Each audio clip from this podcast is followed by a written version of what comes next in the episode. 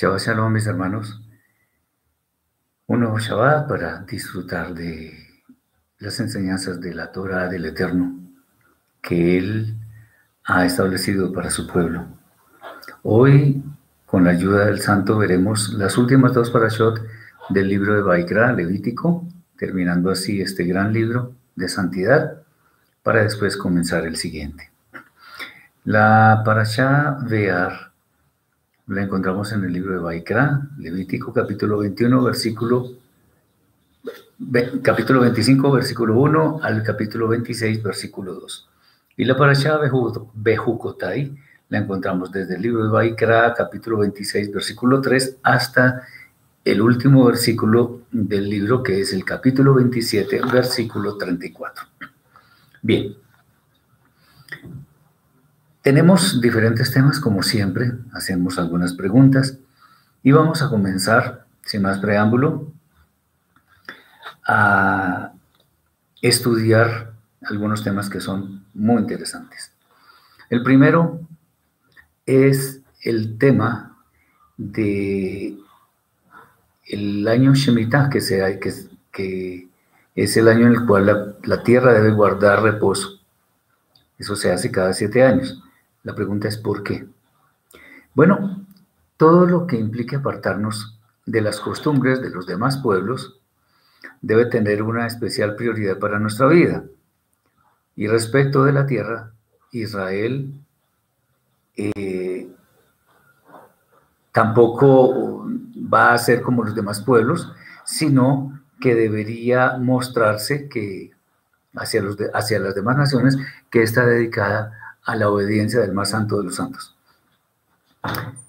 Eh, cuando decimos los demás pueblos, es bueno hacer la aclaración de que no estamos haciendo algo en forma peyorativa, ni estamos mirando a los demás por encima del hombro, como decimos aquí en nuestro país, ni estamos haciendo excepción de personas. No, más bien lo que estamos tratando de dar a entender es que como la Torah fue dada al pueblo de Israel, es justamente Israel el pueblo que tiene la gran responsabilidad de ser luz a las demás naciones y mostrar cómo es la relación que debemos tener con el santo de los santos, el eterno bendito sea. Entonces no es que estemos diciendo Israel y lo demás, no, más bien es por, por una cuestión pedagógica, digámoslo así, que que hacemos este énfasis para que nos demos cuenta que Israel es el pueblo destinado a hacer luz entre las demás naciones. Bien, este reposo de la tierra cada siete años implica de alguna forma que la tierra va a guardar reposo o va a descansar de las prácticas de las naciones que poseían la tierra, naciones que evidentemente eran idólatras, que tenían paganismo en sus costumbres. Eh, este descanso es como para que esas tierras en cierta forma se acostumbraran a su nuevo a su nuevo dueño, al pueblo escogido del Eterno, que es Israel. De hecho, marca un nuevo comienzo para la tierra porque ahora en lugar de sufrir costumbres que sin duda no estaban en la Torah, ahora se le va a dar un trato considerado y adecuado, por supuesto, para que sus frutos sean los mejores, porque el Eterno es el que establece las mejores costumbres, las mejores instrucciones, para que todo revierta en algo positivo, en este caso la tierra.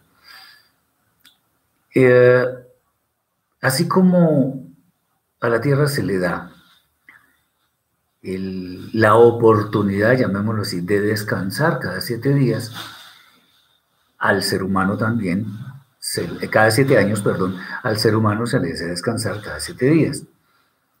Eh, para nosotros el Shabbat es un día muy especial, delicia de los días, en el cual tenemos la oportunidad de renovarnos para el eterno. Recordemos lo que hemos dicho en, en parashot anteriores, especialmente en la pasada, Amor, donde vemos que la fiesta más importante del Eterno es el día de Shabbat. Entonces es muy importante que al dedicarlo al Eterno renovemos la santidad de nuestra alma. Eh, obviamente, al, al descansar y ser insuflada con una nueva, llamémoslo así figuradamente, con una nueva Neshama, porque ya no tiene idolatría sino santidad, bueno, al menos en teoría, por supuesto. Lo que, lo que podemos ver acá es que hay efectivamente una renovación. Antes había costumbres idólatras, ahora hay costumbres de santidad. Bien.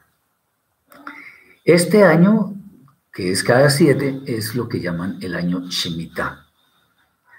Eh, así como el hombre se libera de las actividades que realiza durante seis días, la tierra también descansa un año completo. Y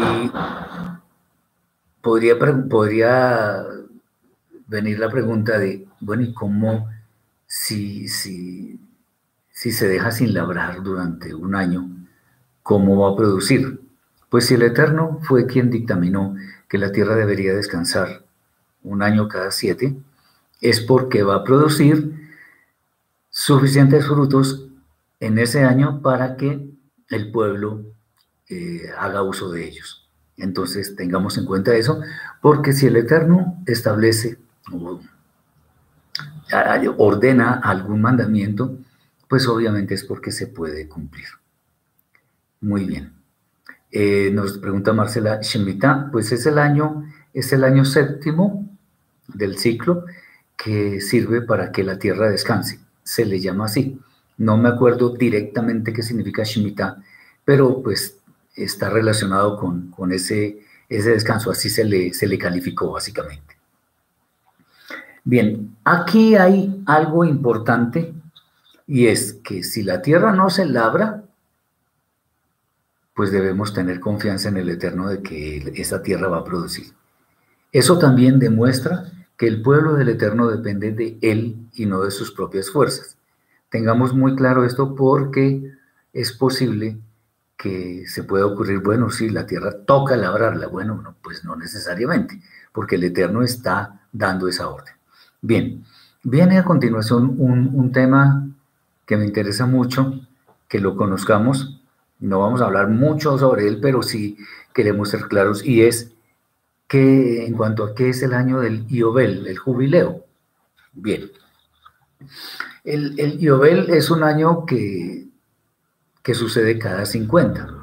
Obviamente en este momento, aunque haya muchas personas o grupos de personas que aseguren que, que saben cuál es el año del Iobel, la verdad es que en este momento no existe una certeza absoluta sobre eso, porque ha habido algunos errores en los conteos de los años, en fin.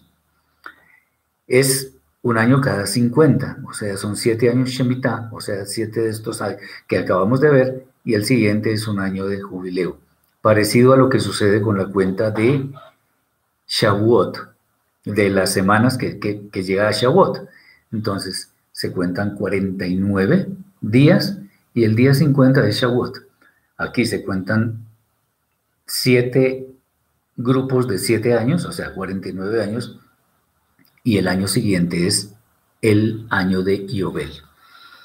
¿Qué es lo que dice la escritura? Es un año en el que los esclavos reciben su libertad, las deudas son perdonadas, aquí quiero hacer un énfasis muy importante, ya lo vemos, y, y como ya hemos comentado, pues es un conteo similar al que se hace hacia Shavuot. Aquí hay varias cosas. Independientemente del tiempo de servidumbre que un esclavo llevara con su amo, podía ser libre, libre totalmente. Lo mismo con las deudas. Independientemente de que el préstamo se hizo faltando poco tiempo o al comienzo del conteo de los 50 años, no importa, la deuda es condonada, la deuda se perdona. Bien, aquí es donde quiero ir a un tema especial. Y quiero que mis hermanos lo entiendan en su verdadera dimensión, porque no es más allá de lo que voy a decir. Resulta que el corazón del hombre tiene muchas fallas. Acordémonos lo que dice el profeta Irmeyahu en cuanto a que engañoso es el corazón más que todas las cosas y perverso. ¿Quién lo entenderá? Entonces, de acuerdo con eso, podemos ver algo que se ha hecho desde hace mucho, mucho tiempo, no importa cuánto, pero es como una maniobra, un truco, digámoslo así, para evitar que la plata, el dinero que se presta cuando está cerca del jubileo, se pierda. Bueno, se pierda es un decir, sino la persona dueña del dinero considera que está perdido. En Israel, y eso sí toca decirlo también, por eso quiero que me entiendan exactamente en los términos en que estoy hablando. En Israel se estableció un método, si es que así se le puede llamar, un método mediante el cual una persona en lugar de prestar el dinero a otra, o sea, hacerlo directamente frente a frente, pues, se utiliza un mecanismo llamado Prosbull que tiene que ver con un grupo de personas que administran esos dineros. Bien, el, el tema es que el mandamiento dice que la deuda en el año del Yobel, del jubileo, se condona, se perdona la deuda, no hay más deuda. Sin embargo, aquí, como no se presta directamente a una persona, sino que yo le digo a ese grupo de personas que hacen el famoso prosbul, le digo a ese grupo de personas, voy a, voy a prestarle tanto a tal persona entonces ellos dicen, muy bien, nosotros vamos a, manejar esos dineros y quien finalmente le presta ese dinero a la persona no es el dueño inicial, sino ese grupo de personas. Y como no es una persona directamente, sino un grupo de personas, una entidad, qué sé yo, entonces la persona, independientemente de que llegue el Yobel tiene que pagar. Bueno, ah, aquí hay un problema muy grande. Y es que se está tratando de saltar, digámoslo más directamente, de burlar una ley que estableció el Eterno. Independientemente de que sea un rabino, un rey, un presidente, un primer ministro o lo que, lo que sea, como se llame, o no importa. Si es e, esa persona la que está estableciendo eh, maniobras para evitar cumplir una mitzvah, pues eso es maldad. Eso hay que decirlo, es maldad. Porque el Eterno dice, en el año del Yobel se perdonan las deudas. Entonces, digamos que en cierta forma es diferente si el Yobel fue el año pasado o hace dos años, es diferente porque me quedan cuarenta y pico, 47, 48 años de plazo, entonces durante ese tiempo a mí me van a pagar. Pero si la persona quiere pedirme un dinero, yo lo tengo y se lo quiero prestar, pero me da miedo que llegado el año del Yobel esta persona no me haya pagado y ese dinero ya quede condonado, esa deuda quede condonada, entonces yo no me arriesgo a perder ese dinero. Bueno, sobre esto también hay que decir que la plata, el oro y todo lo que existe es del eterno. Nada de lo que, nosotros tenemos es verdaderamente nuestro. Tenemos que ser muy cuidadosos con esto, porque así como se hace esta, esta maniobra para no cumplir la misma, Se hacen otras, inclusive no la quiero, eh, no quiero comentarla, sino por ahí escuchaba desde hace algunos años que se estaba haciendo disque cerdo kosher, porque lo elevaban sobre una plancha y no sé qué tonterías, a mí eso no me interesa. El asunto es que esto lo que está haciendo es, mediante maniobras creadas por el hombre, por el ser humano, se está saltando la obediencia obligatoria de una misma que estableció el Eterno. Entonces, eh, hay que tener en cuenta que el Eterno, como es el dueño de todo, Él sabrá dónde es mejor que estén los dineros. Entonces, este, este, este asunto del Yobel lo que, lo que nos muestra es la inmensa misericordia y bondad del Eterno bendito sea. Y aquí es donde vemos que la lógica humana no sirve para interpretar escritos de la Torá, porque ¿qué lógica tiene que una persona se le condone la deuda porque, eh, porque prestó hace menos de un año, y a la otra que prestó hace 25 o 30 años también se le condone. Es más, digamos, suena más lógico que una persona que lleva mucho tiempo y no ha podido pagar, pues se le condone. Pero alguien que acabó de prestar y también quien, quien pidió prestado quede libre de la deuda. bueno, este es el punto. Los pensamientos del Eterno no son nuestros pensamientos y tampoco sus caminos son nuestros caminos. Por eso es que su justicia muchas veces no la entendemos. Pero si sabemos a ciencia cierta que todo lo que existe es del santo, bendito sea, entonces no tenemos, eh, no tenemos ningún problema en entender que, es, que el dinero pues, puede estar en una u otra mano dependiendo de la voluntad del Eterno. Aquí hay una pregunta, eso, eso sería también avaricia, ¿verdad? No querer condonar la... No es también, es básicamente avaricia. Y falta de misericordia, por supuesto, porque entendamos que todo lo que existe, otra vez, es del Eterno. Si yo tengo un vestido, tengo una familia, tengo unas posesiones materiales, pues eso es prestado en realidad, porque todo eso le pertenece al Eterno. Entonces, yo no tengo por qué reclamarle nada, al contrario, darle gracias porque a pesar de tantas cosas que pasan en este mundo, nos ha sostenido. Eh, es bueno decir que la libertad en términos de lo que el Eterno establece es libertad verdadera. O sea, libertad verdadera es la que el Eterno establece, no lo que los hombres quieren definir como tal. Y esta es la verdadera libertad, la que se declara en el Yobel.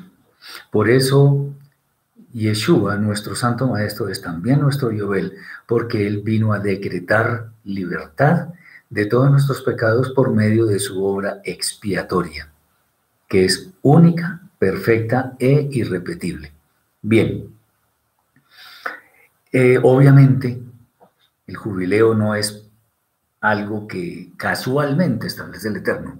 No, eso también nos está mostrando el tiempo futuro en la eternidad. Cuando estemos en la presencia del Eterno en la eternidad, y espero que nosotros todos estemos allá, vamos a ser libres. Libres, obviamente, nosotros escogemos nuestra libertad para hacer el bien. Obviamente, como allá no va a haber presencia del pecado, entonces nosotros no vamos a ser tentados. Y por lo tanto, va a ser un tiempo de delicias eterno en el que ya no hay ni enfermedad, ni tristeza, ni ningún sentimiento negativo que empañe la santidad que el Eterno demanda. Entonces, entendamos, el Yobel es libertad, el Yobel es misericordia, el Yobel muestra en gran manera atributos perfectos del Eterno. Y si el Eterno estableció eso así, de que hay que condonar la deuda, pues así se debe cumplir. Hoy en día no sabemos a ciencia cierta qué año es Shemitah ni qué año es Yobel, entonces tenemos que esperar el tiempo en el cual el Eterno nos lo revele. Muy bien. Ah, hay más temas relacionados con esta parasha. Vamos, vamos a mirar uno que es bien interesante. Y aunque hemos hecho algún énfasis anteriormente en torno a este tema, pues bien vale la pena volverlo a, mencionar, porque es de vital importancia para todos nosotros como creyentes. Bien. Y es la ley del rescate, ¿en qué consiste? ¿Y cómo nos aplicaría ese concepto del rescate hoy en día? Bien. En la parashá está escrito lo siguiente, cuando tu hermano empobreciere y vendiere algo de su posesión, entonces su pariente más próximo vendrá y rescatará lo que su hermano hubiere vendido.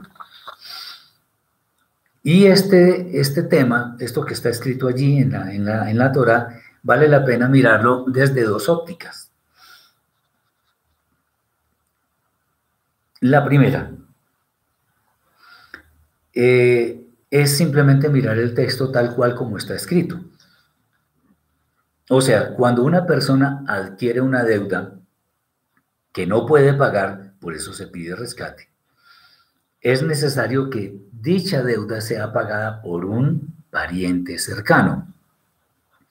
De, la de manera que cuando el pariente haga ese pago, la persona quede exenta de pagar dicha deuda, como es obvio. Pero nos interesa, aunque obviamente esta, esta la descripción literal de lo que está escrito es importante, de allí parte todo. Es bueno que miremos las implicaciones espirituales que tiene este tema del rescate y obviamente de quien lo hace, o sea, el Redentor. Hay una deuda específica que el ser humano ha contraído con el Eterno. Es una deuda que no se puede pagar. ¿Cuál es esa deuda? Los pecados intencionales. Recordemos, recordemos que en los tiempos de Moshe, en el libro de Baikra, Levítico, que estamos terminando, al principio se habla de holocausto, se habla de ofrenda por el pecado, de ofrenda eh, vegetal, etcétera, etcétera. Bien, pero en la ofrenda por el pecado dice muy claramente Vamos a leerlo. En el libro de Baikra dice así.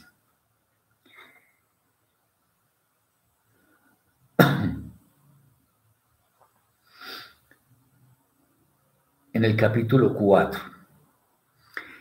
Habla a los hijos de Israel y diles, si alguno peca por ignorancia contra cualquiera de los mandamientos del Eterno sobre cosas que no se han de hacer e infringe alguno de ellos, etcétera, etcétera. Está hablando de pecados por ignorancia, por error, o sea, pecados no intencionales. Y para eso se ofrecía un animal sin defecto. Bien, eh, ya hemos dicho varias veces, ¿por qué con animales? Porque los animales no tienen conciencia de la intencionalidad de las acciones del ser humano. Por eso, como, como retribución o como como algo que el Eterno compensa en una forma justa, Él pide la ofrenda de un animal perfecto, o sea, sin tacha, sin defecto, etc. Porque si cometió un pecado que es no intencional, lo paga alguien que no conoce la intencionalidad de las acciones. Una vez que una persona, un hombre, estaba recogiendo leña en Shabbat, en esa época, pues obviamente lo estaba haciendo intencionalmente porque el Eterno había dicho hasta la saciedad que el, día de Shabbat no se puede hacer trabajo que se hace los otros seis días. Estaba recogiendo leña y claro, Moshe no tenía idea de qué hacer en ese momento. ¿Qué, fue lo, que, lo único que, que procedió a hacer? Consultarle al Eterno.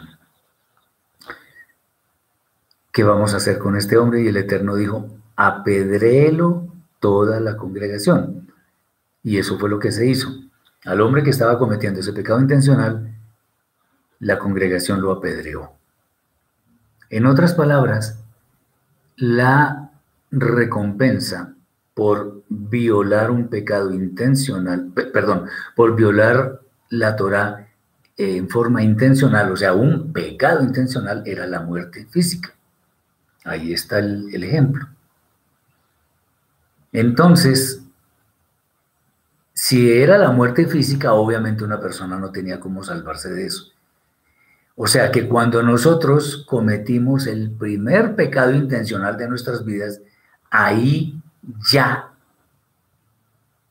nos metimos en un problema, o sea, en una deuda que no se puede pagar. Marcela pregunta, ¿cómo aplica actualmente para esos pecados no intencionales el día de Yom, de Yom Kippur? Es cuando se habla de los, de los pecados que se confiesan por, por error, básicamente, porque los pecados intencionales es otro, es otro asunto. Bien, entonces, en cuanto a, en cuanto a esto, estamos perdidos todos. Y al, al no poder pagar esa deuda, que es impagable, ¿por qué es impagable? Porque pues la, retribución es la muerte. Entonces, además por definición, pues nadie se puede, eh, nadie se puede redimir a sí mismo, por, obvias razones. Tiene que buscar a alguien diferente, a un pariente externo. Y, y cercano, pues. Entonces, ¿qué debemos hacer? Pues ir a los textos de la Escritura, donde vemos que el Eterno estableció una paga por los pecados intencionales. No me voy a, extender mucho porque ya sabemos que solamente el ser humano es quien conoce la intencionalidad de las acciones. Por lo tanto, los pecados intencionales no los puede pagar un animal. Tiene que ser alguien que conozca la intencionalidad. ¿Quién? Un hombre, un ser humano.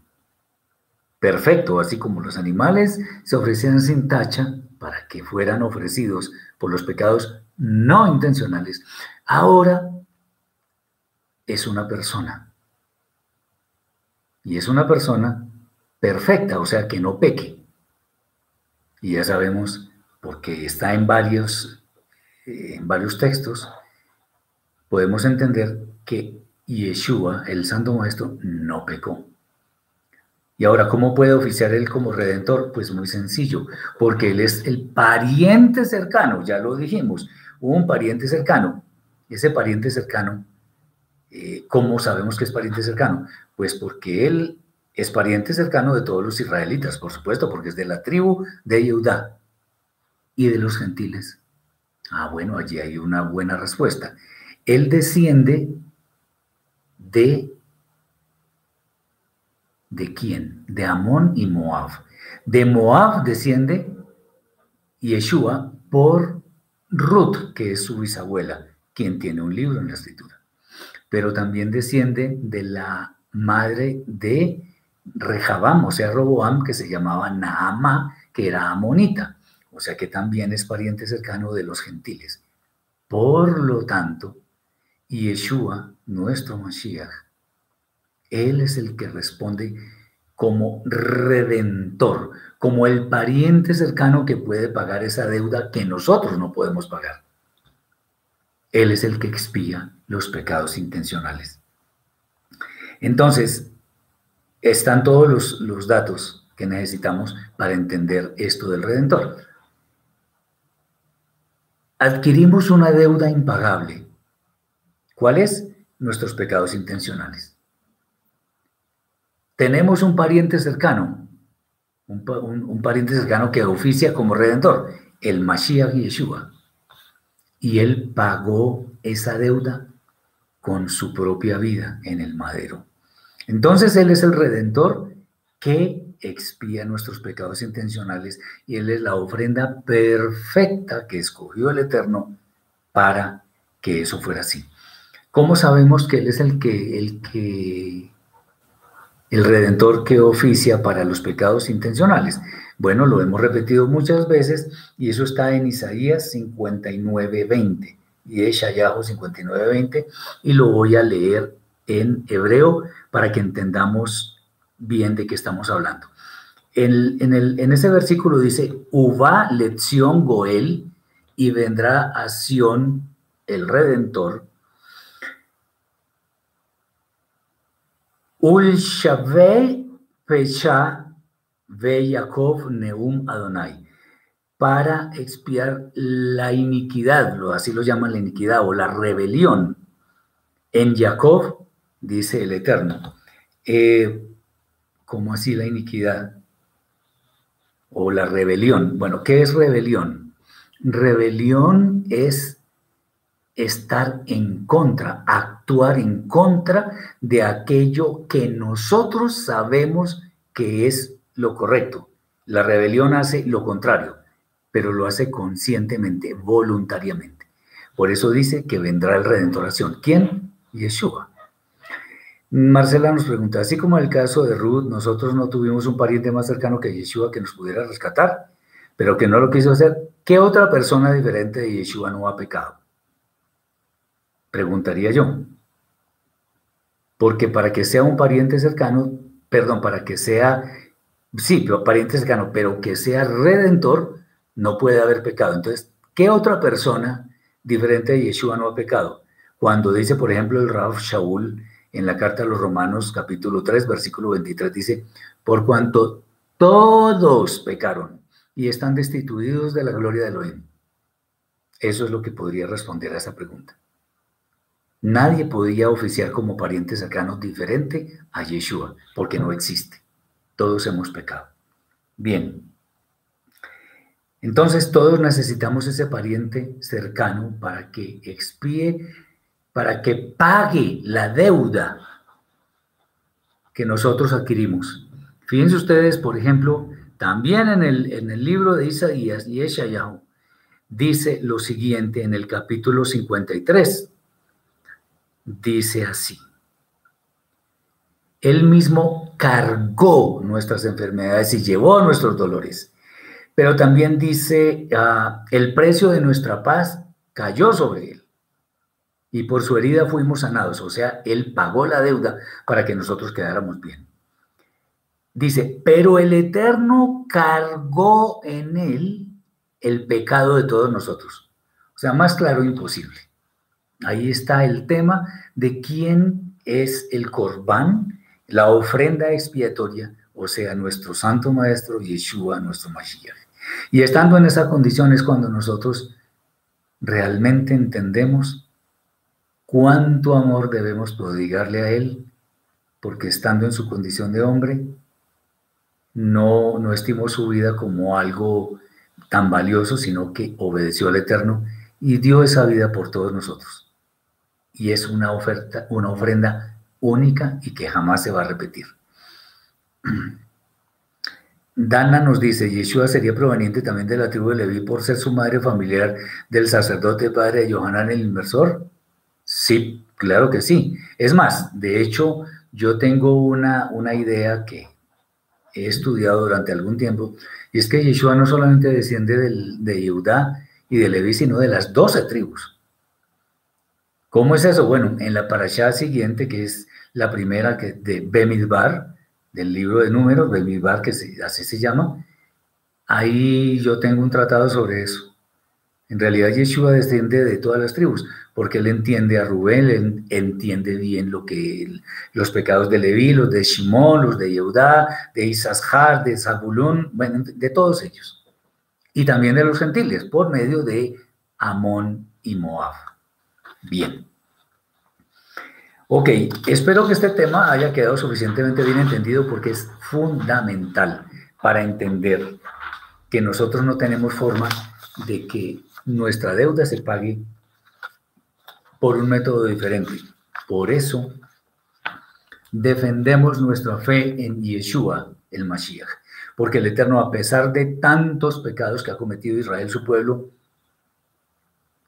le plació dar a su Hijo en ofrenda por los pecados intencionales. Bien, esto es suficiente ilustración y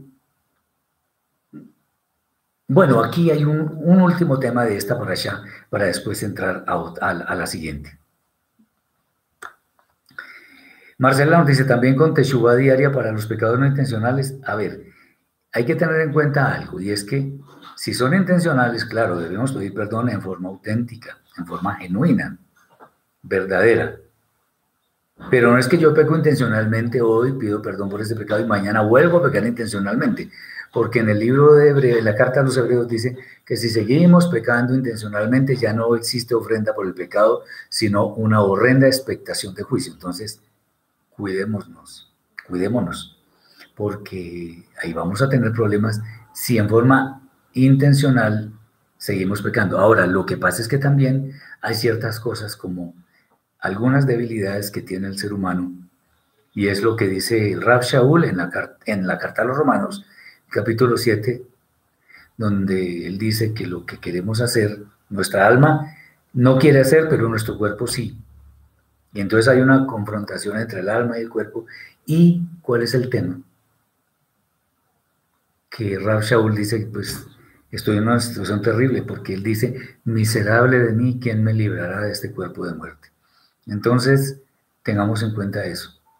No es que pequemos intencionalmente hoy, mañana me arrepiento y pasado mañana peco otra vez. Y no, porque eso, es, eso ya sería no, tomar, no tomar en serio al Eterno, nuestro Elohim.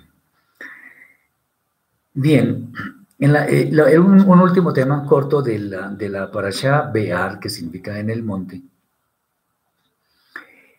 Dice que, o sea, que si se habla de libertad para los hijos de Israel, ¿por qué el Eterno los declara sus siervos? es bueno decir que el término siervo o esclavo en hebreo es lo mismo, Ebed. Pareciera que es una contradicción, pero bueno, eh, lo que pasa es que la libertad que el Eterno quiere para su pueblo es la libertad de Egipto. O sea, Egipto simboliza el pecado. Entonces lo que el Eterno quiere es nuestra libertad del pecado. Hay personas que tienen, por ejemplo, limitaciones físicas y no pueden hacer muchas cosas. Pero eso no tiene nada que ver con su alma. O sea, si yo tengo las mejores intenciones, quiero servir, hago el bien en medio de mis limitaciones, estoy haciendo bien. Pero si teniéndolo todo, soy displicente con los mandamientos del Eterno, voy a tener problemas. Bien. Entonces, lo que quiere el Eterno es la libertad del pecado, la libertad de, de, de Misraim, estamos hablando en, términos de ese tiempo, porque allí estaban las peores prácticas, las prácticas más abominables, idolatría, maldad y todo ese tipo de cosas. Entonces, como Egipto, Misraim, tipifica en gran manera el pecado y todas las, todo lo que conduce a él, lo que el Eterno quiere es que nos libremos de esa pesada carga para seguir el camino de la santidad. Bien, entonces no hay ninguna contradicción en términos de que el Eterno quiere que seamos libres, pero para ser sus siervos. Ahora, lo interesante es que nosotros debemos escoger, o sea, usar mejor nuestra libertad para someternos al Eterno. Y eso es lo interesante.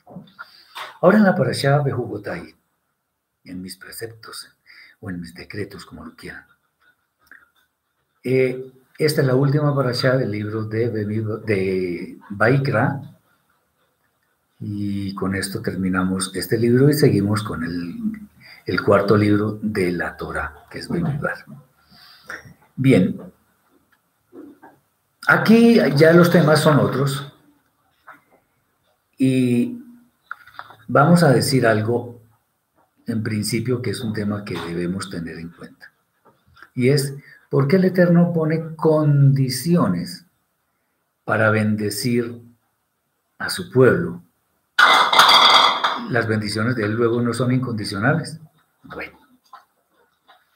Es bueno tener en cuenta que todo lo que el Eterno ha creado, lo que existe, todo el cosmos, se rige por, se rige por leyes naturales. El día y la noche. El día tiene una duración, la noche tiene una duración. Eh, el nacimiento de una criatura eh, sucede normalmente en el noveno mes de gestación. Aquí alguien pregunta, ¿el Shabbat de qué, hora a qué hora se celebra? Bueno, eso sí, sabemos que el día comienza cuando el ocaso del sol, o sea, 6 de la tarde en promedio, un poquitico más tarde, y termina a la misma hora del día siguiente. Bien, entonces, lo que vemos nosotros son leyes naturales. Entonces, la ley de la gravedad, la gestación, que una persona crezca, se nutra, se fortalezca. Eh, bueno, muchas cosas. O sea, todo lo que existe son leyes naturales. La rotación de la Tierra sobre su propio eje, la traslación alrededor del Sol, en fin. Eh, ¿Cuál es el tema acá? Que lo que el Eterno establece en su Torah no lo debemos ver como, como o sea, más que bendiciones o castigos por, por la obediencia o desobediencia, lo deberíamos ver como leyes naturales.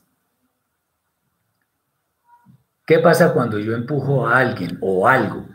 Pues ese alguien o ese algo se desplaza en la dirección en que yo lo empujo. Es una ley natural.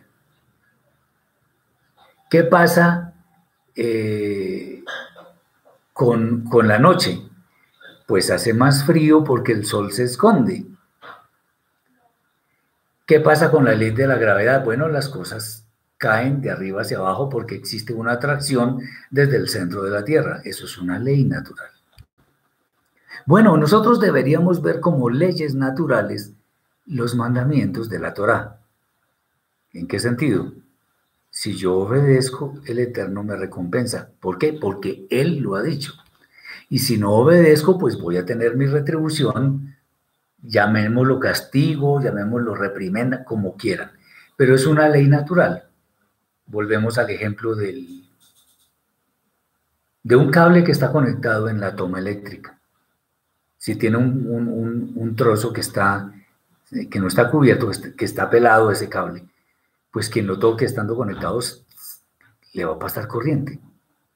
Y eso no importa que sea hombre, mujer, que sea rabino, que sea ateo, que sea, no importa. Es una ley natural, es una ley que siempre se cumple. ¿Por qué? Porque está recibiendo la energía de, de, una central eléctrica y por ahí pues va a pasar corriente para que los aparatos eléctricos puedan funcionar. Entonces, ¿Qué esperar de un cable que esté pelado? Pues que si uno pone, si, uno lo toca, le pasa corriente. Venimos a los mandamientos. ¿Qué esperar de la obediencia? Pues que me vaya bien. Aquí eso está escrito. Por ejemplo, pues muchas veces lo hemos citado en Yoshua, Josué 1.8, y es muy claro lo que allí está escrito. Miren lo que dice. No, no se aparte de tu boca este libro de, la Torá, de día y de noche meditarás en él para que cuides de hacer conforme a todo lo que está escrito en él, porque entonces harás prosperar tu camino y tendrás éxito, o, todo te saldrá bien. ¿Qué, ¿Qué, está diciendo el Eterno? Cumple lo que está en la Torah y te irá bien. Entonces, cuando muchas personas, no es que esté mal tampoco, pero hablan de que sí, las bendiciones y las maldiciones, que, el castigo, y pues sí, pero son leyes naturales, porque como el Eterno no se equivoca, el Eterno lo hizo todo perfecto. Si pecamos, pues tenemos una retribución, a no ser de que nos arrepintamos, por supuesto, aunque muchas veces hay ciertos pecados que tienen consecuencias más allá de nuestro arrepentimiento. Entonces, es bueno tener en cuenta eso. Los mandamientos son leyes naturales del Eterno porque son coherentes y son consistentes. Si usted hace esto, le va a pasar esto. Si usted no lo hace, pues no le va a pasar eso. Así decimos. Entonces los mandamientos los podemos ver fácilmente como leyes naturales, así como el día y la noche y lo que ya mencionamos anteriormente. Obvio que todo lo que el Eterno creó lo hizo por amor y eso no va a cambiar. Y el amor exige que la obediencia se recompense con algo bueno y la desobediencia pues con lo que llamamos castigos o qué sé yo. Bien. Ahora, eh, otra pregunta que podemos hacer en torno a lo que está escrito en esta paracha es, ¿por qué son tan grandes los castigos de la desobediencia? Porque a veces alguien pregunta, bueno, esta falta, perdón, este castigo es muy severo, o qué sé yo. Bueno, nosotros siempre debemos partir de algo que no tiene ninguna discusión y es que el Eterno es justo. Como el Eterno es justo, entonces Él no va a retribuir en forma, pues sí, valga la redundancia, injusta lo que Él mismo estableció, porque Él es perfecto, santo, justo y misericordioso. Entonces, si es justo, Él con justicia retribuye la acción de, de, una persona. Entonces, si el Eterno, a sabiendas de esto, si sabemos que el Eterno es justo, deberíamos no decir, ese castigo fue muy severo. No, más bien, como el Eterno es justo, deberíamos decir, si el castigo fue tan duro, fue tan, tan, tan grande, tan severo, tan fuerte, ¿cómo habrá sido la falla? ¿Cómo habrá sido el pecado? Porque el Eterno retribuye justamente. ¿Ven la diferencia? Ah, uno dice, bueno, por ejemplo, Adán y Eva. Ellos comieron del fruto prohibido y se formó un problema terrible. Pues claro, porque perdieron sus santidades en ese momento y lo que pasó fue que fueron expulsados. Pero a la, a la luz de todo lo que hemos estudiado de la, de la Torah hasta ahora, nos damos cuenta que eso era lo justo, porque el hombre no podía comer del fruto del, del árbol de la vida, del árbol de la vida, exacto, y seguir pecando. No porque el Eterno es de orden. Muy bien. Marcela pregunta, ¿cómo se llama la ley de ojo por ojo, diente por diente? No, así se llama. Es un mandamiento que una persona pague ojo por ojo, diente por diente, o sea, que pague en forma igual el daño que causó. Muchos lo llaman en el argot popular la ley del talión, pero es que hay un problema con eso.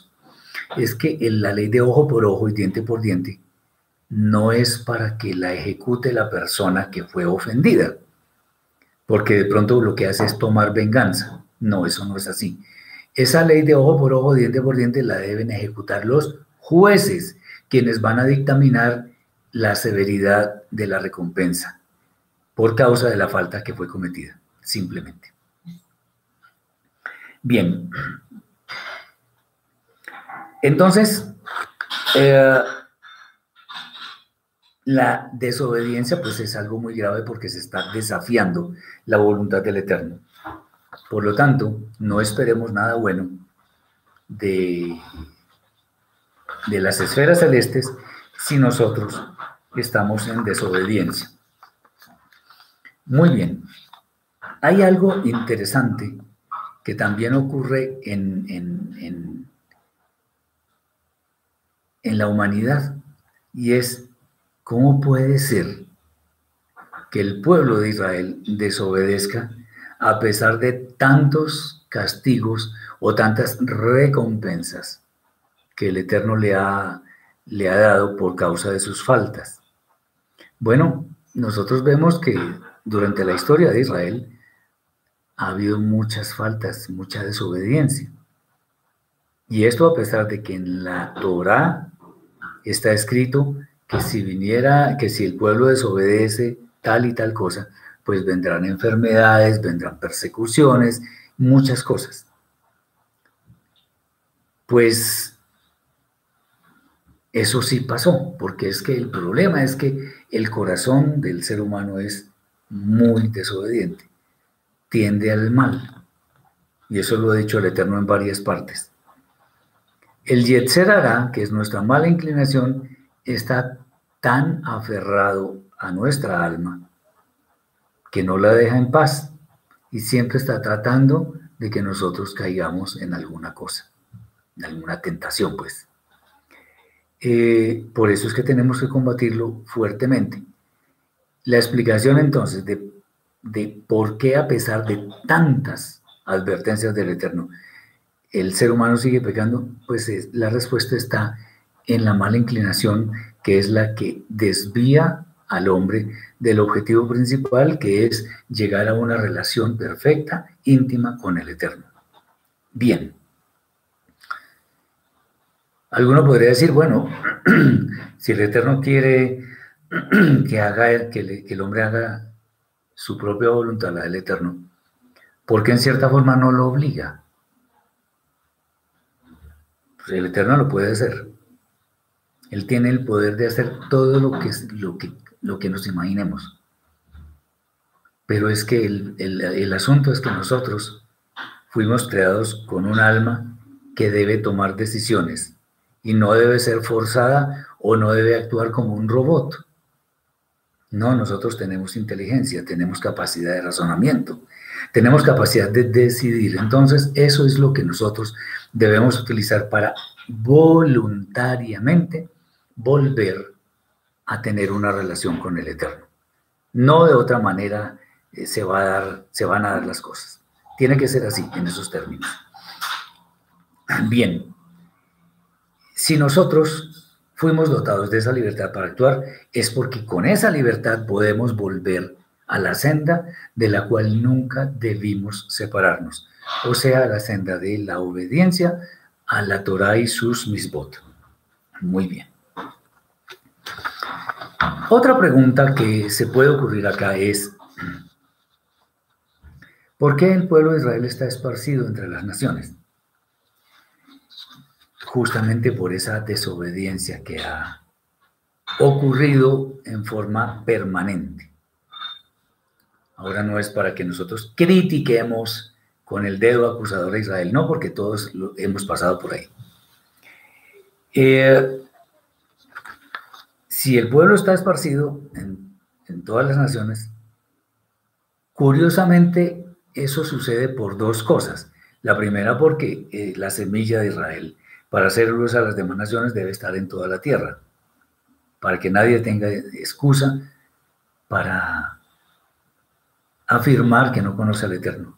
Pero por otro lado, no están juntos todos los israelitas precisamente por la desobediencia. Recordemos que en los tiempos de Roboam Jeroboam, el pueblo de Israel, por causa de la dura cerviz que estaba estableciendo Roboam, entre otras cosas, por escuchar a los jóvenes y no a los, a los ancianos, a los, a los hombres de mayor sabiduría y experiencia, por no escucharlos a ellos, sucedió la penosa división del pueblo de Israel, en la cual quedaron solo las tribus de Yehudá y Benjamín, a las que se le sumó Levi, y las demás tribus que se, se esparcieron por toda la tierra.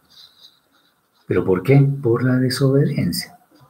La desobediencia causa efectos devastadores, en verdad, en el alma de las personas. Y si eso se convierte en nuestra costumbre, pues ¿qué más podemos decir? Entonces, cada uno de nosotros tiene la posibilidad de tomar una decisión justa, verdadera y correcta en cuanto al camino que hemos de seguir. Eh, lo que sí es absolutamente claro es que nosotros no tenemos ninguna excusa para seguir el camino del mal, salvo porque sea nuestra mala inclinación la que nos lleve, pero no podemos culpar a entes externos, sino a nosotros mismos. Y eso lo podemos ver, por ejemplo, en, en la carta de Jacob, de Santiago. Miren lo que dice acá. Dice así, Cuando alguno es tentado, no diga que es tentado por Elohim, porque Elohim no puede ser tentado por el mal, ni él tienta a nadie, sino que cada uno es tentado cuando es atraído por su propia concupiscencia o su propia mala inclinación y es seducido. Entonces el mal está dentro de nosotros. No digamos que está afuera porque eso no es así. Muy bien. Es más, de hecho, las tentaciones, por ejemplo, pueden ser externas. Sin embargo, la mala inclinación nos, nos lleva a que caigamos en una tentación y ahí eh, perdemos nuestro o sea, no todo necesariamente, pero sí perdemos una buena parte del recorrido en nuestro camino de santidad hacia una perfecta relación con el Eterno. Bien. Entonces, ese es el problema, que Israel ha pecado. Y la única manera para volver a esa relación con el Eterno es con Teshuvah sincera, con arrepentimiento. Eso no es no es nada del otro mundo, aunque a muchas personas les cuesta trabajo arrepentirse, pero eso hay que hacerlo. Bien. Hay otros temas. Ah, aquí hay algo que, bueno, tiene algo que ver con lo que ya anotamos anteriormente, pero se refiere a un tema muy puntual y son los pactos. Y la pregunta es que si los pactos del Eterno son incondicionales. Es interesante esta pregunta. Bueno, lo que el Eterno hace eh, no requiere ninguna aprobación de nadie porque Él es perfecto, Él no necesita apoyo, no necesita ayuda, Él por sí solo es suficiente. Eh, sus manifestaciones o las manifestaciones de su voluntad mejor son perfectas. Y todo está hecho con un orden que nadie puede superar. Y ya hemos visto también que Él pone condiciones para bendecir al Eterno, porque solo si obedecemos, Él nos va a bendecir. En, la escritura encontramos varias veces, si obedeciereis mi voz, si obedecieres mis mandatos, mis mandamientos, entonces bendeciré la tierra, ninguna enfermedad vendrá, etcétera, etcétera.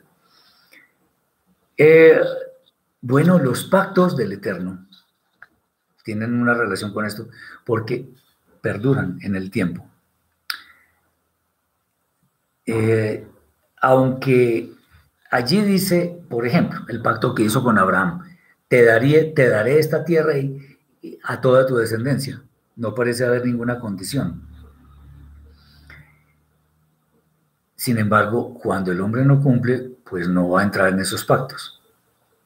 ¿Por qué el Eterno hizo dormir a Abraham? Para hacer ese pacto. Cuando pasó la antorcha y todo eso, en la parasha Lech Leja, lo podemos ver, la tercera, pues simplemente lo hizo dormir porque Abraham no iba a ser capaz de cumplir el pacto. Entonces, eh, aunque el Eterno establece pactos en forma incondicional, porque no dice, si tal cosa yo hago pacto contigo. No, los pactos son incondicionales, pero para entrar a los pactos hay que cumplir con unas condiciones. Entonces, por ejemplo, cuando Rab Shaul nos dice en la carta a los Efesios que nosotros antes éramos ajenos a las promesas, éramos considerados incircuncisión por, por el pueblo de Israel, pero ahora somos conciudadanos de los santos. ¿Eso por qué llegó a ser así? Porque nosotros decidimos obedecer al Eterno. Pero eso no significa que si pecamos entonces quedamos impunes. No. Los, los, pactos entonces en cierta forma podemos decir son incondicionales porque el Eterno los establece. Pero ya estando dentro del pacto, tenemos que cumplir con lo que el Eterno dice. Acordémonos del tema del reino. Para que haya un reino debe haber varios componentes. Uno es el rey, por supuesto, y si no, no hay reino. Otro, que haya súbditos, por supuesto, porque si no, entonces, ¿a quién le va a dar sus, órdenes? Pero también unas normas que, que los súbditos deben cumplir. En el caso nuestro, esas normas son la Torah si una persona mantiene en pecado, o sea, no cumple las normas y todo eso, pues seguramente no va a tener entrada en el reino, en el reino definitivo del Eterno. Y aunque el Eterno dice, haré mi pacto con la casa de Yehudá, la casa de Israel, sí, claro, hace los pactos, pero no significa que cualquiera eh, en forma automática ya forma parte de los pactos. Es simplemente para que lo tengamos en cuenta porque muchas veces podemos creer que porque el Eterno hace un pacto con alguien y no le pone condiciones, entonces eso significa que automáticamente ya todos tenemos derecho. No es así, porque dentro de ese pacto tenemos que tener un comportamiento que sea conforme a lo que el Eterno establece para que pertenezcamos a ese pacto. Bien. Hay muchos temas, hay uno, que me parece interesante y es bueno que por lo menos tocarlo ahora. Y es que porque una persona separada como anatema, la palabra jerem, anatema es algo que está destinado para destrucción, porque debe ser muerta. Antes una pregunta. En el reino milenial el rey es Yeshua y en la eternidad el rey será el eterno. ¿Y qué pasa con Yeshua? Te voy a leer. Eso está en la primera de Corintios, capítulo 15. Dice así. Vamos a, mirar. Capítulo 15. Dice así.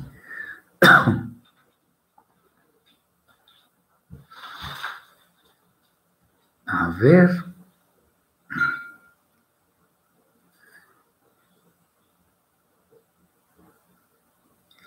Dice, porque cuando la muerte vino por un hombre, bueno, se habla, ah, perdón, se habla de los, de la, del orden de las, de las resurrecciones, pero también, caramba, se me pierde un poco. El caso es que dice la escritura, creo, de pronto no es aquí en 1 Corintios, dice la escritura, que cuando Yeshua termine su reinado en los mil años y ya todo esté perfecto de acuerdo con la voluntad del Padre, Él mismo le entregará al Eterno para que el Eterno sea todo en todos. Y Él se somete al, Eterno porque el que verdaderamente reina es el Eterno. Y Yeshua es temporal como juez y como rey. El que reina eternamente es el Eterno. Entonces, ¿Por qué llamamos rey a, Yeshua? Porque él viene a reinar en, en los mil años, pero una vez termine ese reinado y le entregue las cosas como el Padre quiere que se le entregue, entonces él también formará parte de Israel y se someterá al Padre, porque el rey en sí mismo es el eterno. De hecho, en general nosotros no podríamos hablar de, por ejemplo, del reino de la oscuridad, eso no existe porque el único rey es el eterno y nada ni nadie le puede hacer contrapeso. Nada ni nadie puede combatir en igualdad de condiciones contra el eterno. Entonces, de ninguna manera. Ah, me dices 1 Corintios 15, 24. En el 15, vamos a ver. A veces se me olvidan. Exactamente, luego el fin. Cuando entregue el reino al Elohim y Padre, cuando suprima todo imperio y toda autoridad de poder, porque es necesario que Él reine hasta que ponga a todos sus enemigos por estrado de sus pies. Y, ah, dice aquí en el 28, y cuando le hayan sido sometidas todas las cosas, entonces también el Hijo mismo se sujetará al que sujetó a Él todas las cosas, para que Elohim sea todo en todos, como lo había dicho. Ok. Eso es básicamente, entonces, Yeshua reina en dos mil años, pero después se somete al reinado del Padre. Muy bien. Entonces, ¿por qué una persona como, eh, declarada como anatema o separada como anatema debe ser muerta? Pues la misma definición de anatema nos, nos dice, eh, nos da la explicación. Jerem o anatema es algo o alguien que es separado para destrucción, porque ya el Eterno así lo ha decidido. Entonces, pues simple, si una persona fue declarada, anatema, pues debe morir. Ahora, eh, si el Eterno ha dicho que algo o alguien debe ser destruido, debe ser ejecutado, lo que sea, Pues eso es lo que debe suceder, nada más. Esa orden se debe cumplir. Es interesante que, por ejemplo, la, la, Torah establece la pena de muerte. Y en general, en casi todos los países del mundo, esa pena no existe por, porque creen que es injusta o qué sé yo. Es interesante. Eh, una persona que ha sido decretada anatema es porque definitivamente llegó a un punto de no retorno en el cual el Padre ha decretado que definitivamente esa persona no, no merece vivir más. Por ejemplo, recordemos en, la, en, el caso de Korah, el mal llamado Coré. ¿Qué pasó con él? Una rebelión terrible contra Moshe. Y Moshe, pues ya en, una situación ya extrema, le dijo al pueblo, quítense ustedes de, de la cercanía de ellos, porque al que se trague la tierra, ese es el que no tenía la razón. Y la tierra se tragó a Cora y a sus seguidores, porque había una clara rebelión, ni siquiera contra Moshe, contra el Eterno. Son casos de no retorno. El faraón lo mismo. ¿Qué pasó? Que él endureció su corazón en un principio, despreció las órdenes de Elohim, y ya después, cuando no tenía, cuando tenía punto de no retorno, el Eterno le acabó de endurecer su corazón, pero porque ya no, no había remedio para el faraón. ¿Por qué tratamos esto? Porque es que resulta que nosotros, en medio de, la vida que vivimos, podríamos correr la misma, la misma suerte, ser decretados como anatema por el Eterno, Él no lo permita. Porque si somos decretados anatemas, pues ya no tenemos nada que hacer. Y nos espera la peor eternidad. Entonces, ¿qué tenemos que hacer? Revisar nuestra vida. Y por eso, para terminar este libro de santidad, vale la pena hacer algunas sugerencias a mis hermanos. La vida de santidad no es que yo me vista de tal o cual manera que yo viva rezando con un libro de rezos. No es que yo eh, me conozca la Torá de memoria y la recite. No, eso no es. Lo que el Eterno demanda de nosotros es santidad. Santidad que puede ser manchada por nuestros pecados, por supuesto, pero como dice la Escritura, siete veces cae el justo y de todas ellas se levanta. ¿Qué quiero decir con esto?